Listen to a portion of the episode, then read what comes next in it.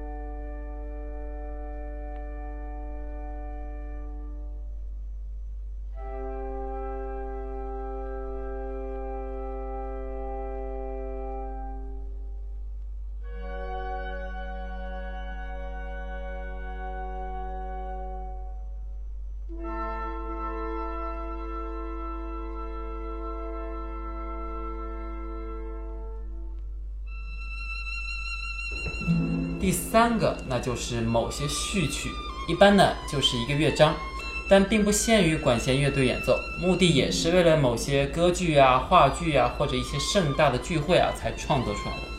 比如一八一二序曲，我们上一期讲过，还有仲夏夜之梦也讲过，还有威廉退尔序曲，也就是罗西尼歌剧威廉退尔的那个开场。我们搭配的音乐呢，也是最后这一部威廉退尔序曲。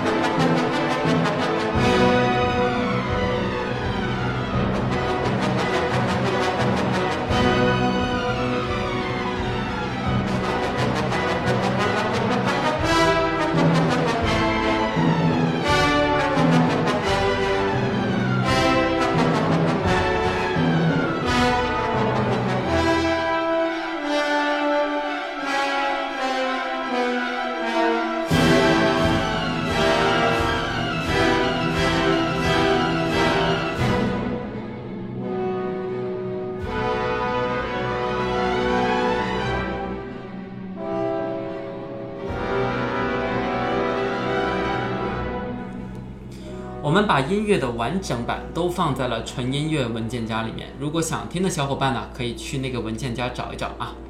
话说庞老师啊，我都觉得这一期可以结束战斗了哈，我们该结束了吧？啊，别闹别闹，我们现在才刚刚可以回到我们的主题上面去，柏辽兹幻想交响曲。我们要从柏辽兹的生平讲起吗？那，这次我们稍微改一改这个套路啊，我们先来听一下。既然这是一部标题音乐，那就说明音乐里一定表现了什么东西。我们来听听看，先试着产生具体的感受，然后再来一点一点的讲。豆喵，一会儿我们先来听一个片段。柏辽兹在这里是在用音乐来描绘一个场景，然后这个场景是整个故事的一部分。在听的时候，你来想想下面的两个问题。第一，这个音乐讲的故事发生在什么地方？第二，你有什么感觉？你能想象到什么？然后柏辽兹想要告诉我们什么呢？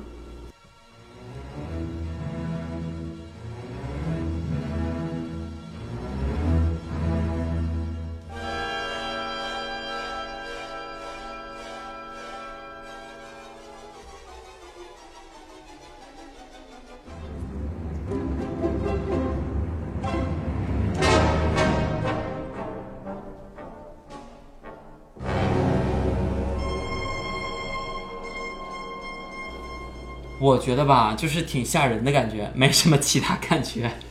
好吧，那我现在给你个提示，嗯、跟大家一起看一下这个图二。不料兹的这一部分音乐是展示了图二中哪一幅？左边的还是右边的？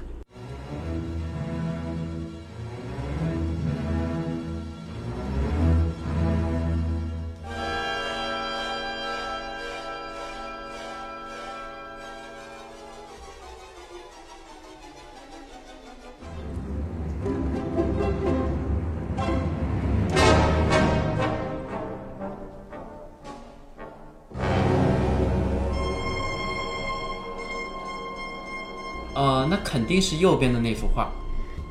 这两幅画是取自同一时期，左边的那幅出自 John Constable，约翰康斯泰伯尔，右边的是 Francisco Goya，弗朗西斯科戈雅。而刚刚那段音乐正好是柏辽兹对于地狱的想象。哎，的确的确，我听到了很多奇奇怪怪的感觉，那些肯定不是田园牧歌式的，对不对？对呀、他在表现那种地狱里面刺耳不协和的声音。好了，豆苗，接下来我们要开始讲历史，你来介绍一下伯辽兹的生平吧。呃，Hector Berlioz，埃克托·伯辽兹是音乐历史上一个十分富有原创精神的人物之一。我们先来看看图三啊，他出生于1803年法国的 Grenoble 附近，中文叫做格勒诺布尔，好像现在被称为法国的硅谷，是继巴黎之后啊第二大工业和科教中心。我反正是还没去过，但以后一定应该去看看。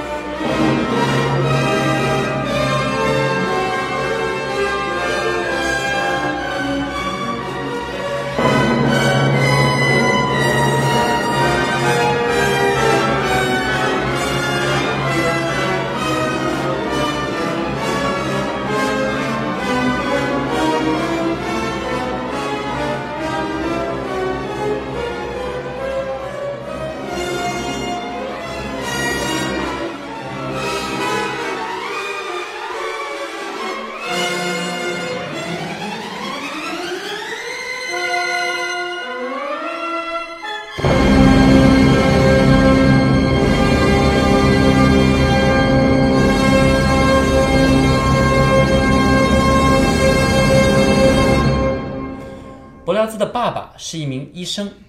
小时候，伯辽兹主要学习的是科学，还有古罗马文学。尽管他的家庭教师的确也教了他一些长笛啊，还有吉他啊，但他却从来没有得到过系统的音乐理论或者作曲的训练。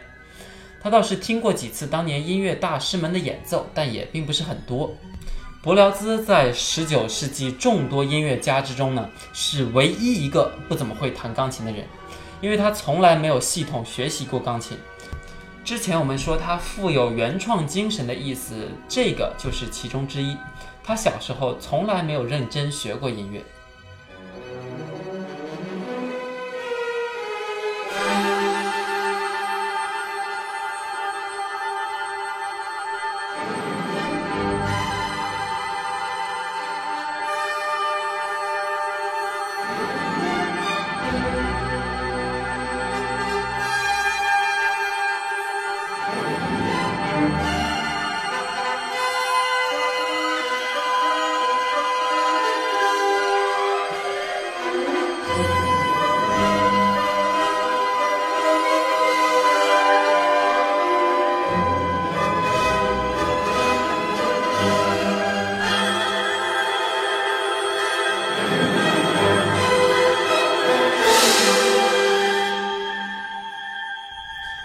在伯辽兹十七岁的时候，他被爸爸送到了巴黎学习药剂师。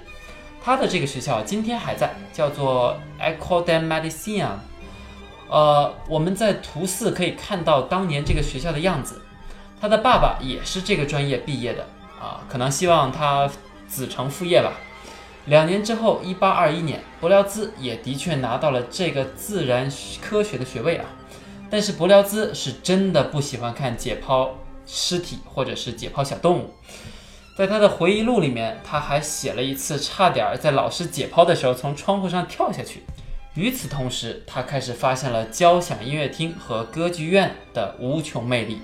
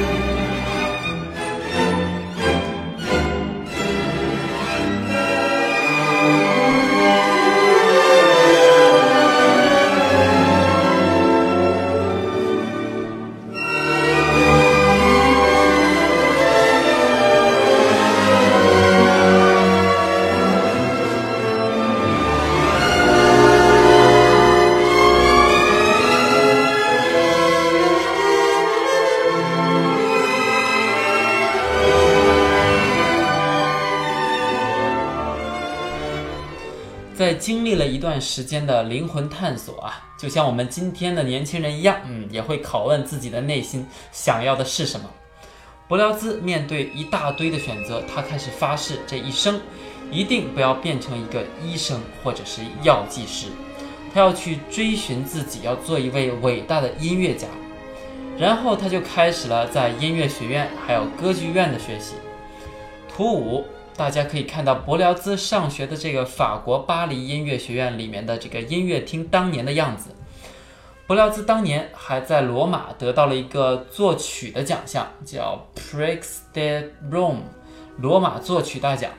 但是呢，柏辽兹还是更喜欢法国巴黎，尤其喜欢他们的音乐和剧院。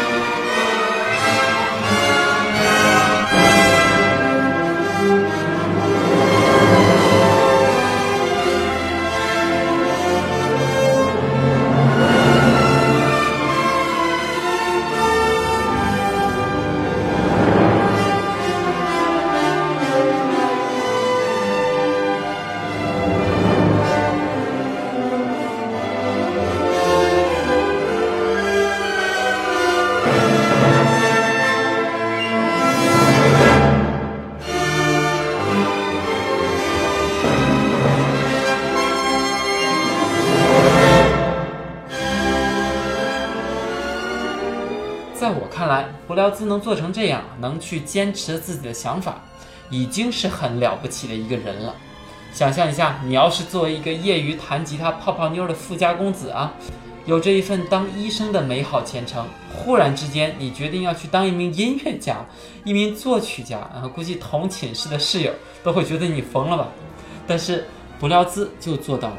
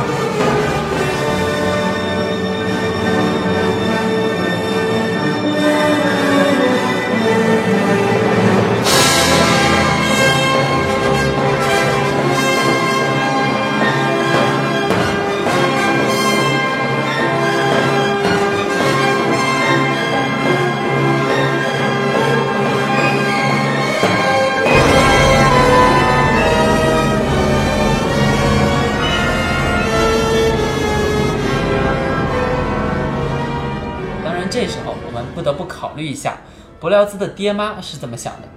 如果你是一位大学生，学医学到一半，告诉爹妈说你要改行做音乐，他们是什么反应？我觉得伯辽兹的老爸反应就非常典型。首先，他马上切断了儿子的一切经济来源，让年轻的伯辽兹想想他自己该怎么供养自己在巴黎音乐学院学习作曲的开销。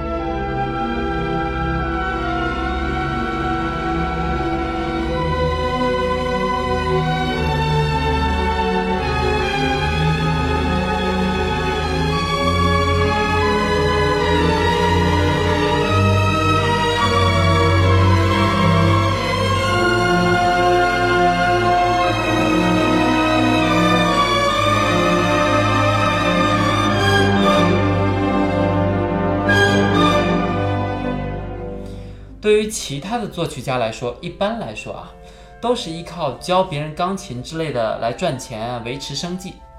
但是伯辽兹可是对于乐器不怎么精通的，所以这种工作他是找不着的。那怎么办呢？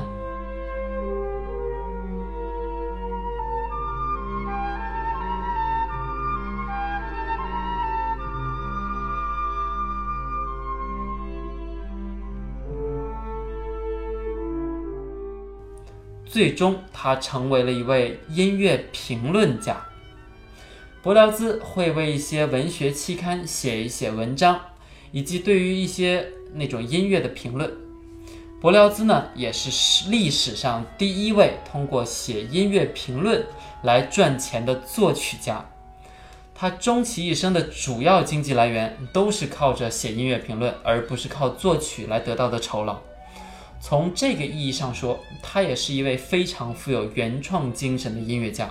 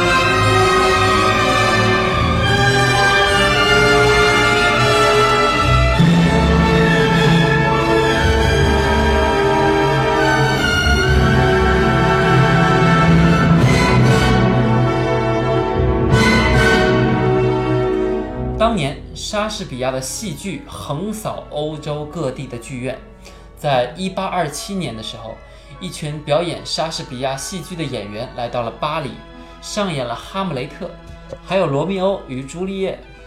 尽管柏辽兹不怎么懂英语，但是还是被演员所刻画出来的人物魅力所震撼到了。我们在图六啊可以看到当年柏辽兹看剧的那个欧登剧院外面的样子。在图七呢，可以看见奥登剧院今天的样子。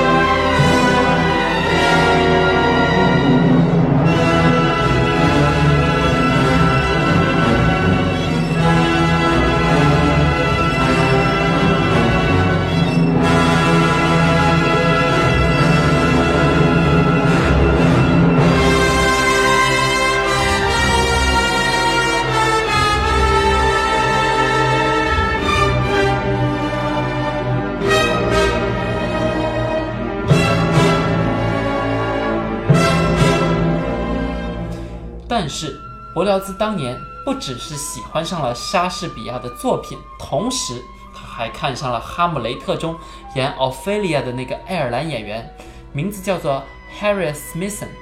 他还演了《罗密欧与朱丽叶》中的那个朱丽叶。我们可以在图八中看到 Harry Smithson 的画像。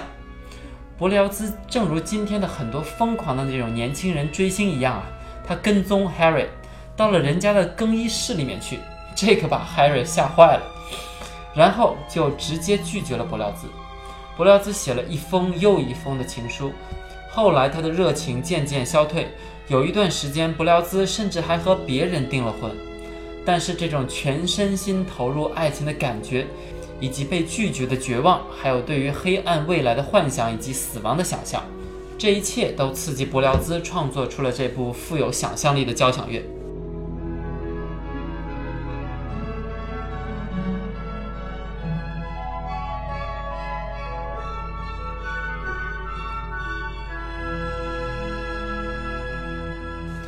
于是，柏辽兹创作了这部多乐章交响乐，来叙述这想象中如梦境一样，甚至有一些病态的爱情。一个跟踪狂最后杀掉了自己的爱人。我们一听就能想到，柏辽兹的音乐一开始是建立在他对于 Harry 的情感上面的，后面一部分呢就属于完全的想象。这也是为什么这部作品叫做幻想交响曲。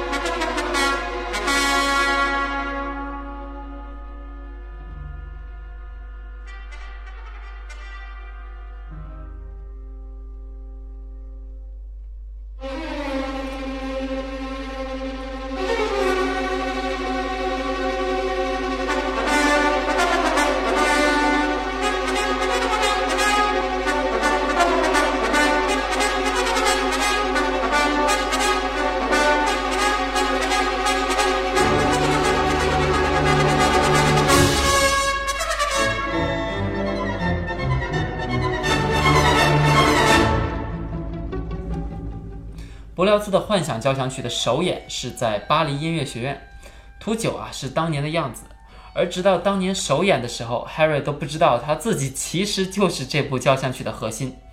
但是当他听完的时候，他终于明白了整个故事的原委。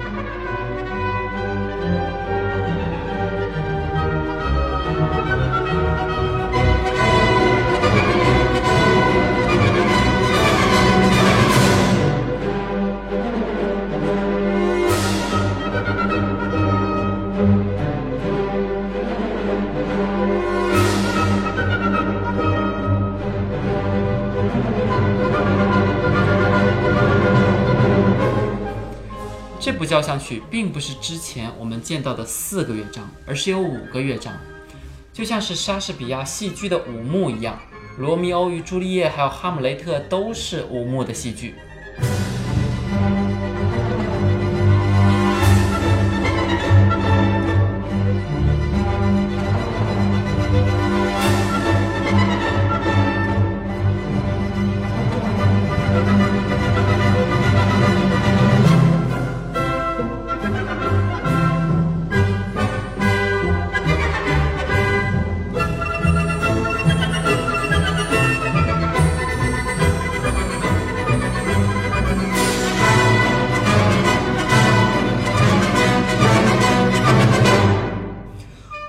之外，柏辽兹还做出了另一个创新。我们之前说过啊，柏辽兹绝对是非常富有原创精神的一位音乐人。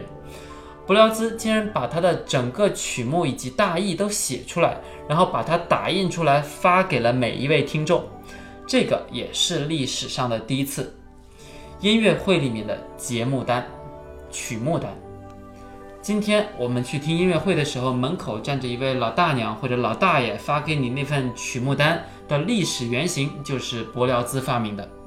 单凭这一点，伯辽兹在古典音乐演奏界的地位就应该被铭记。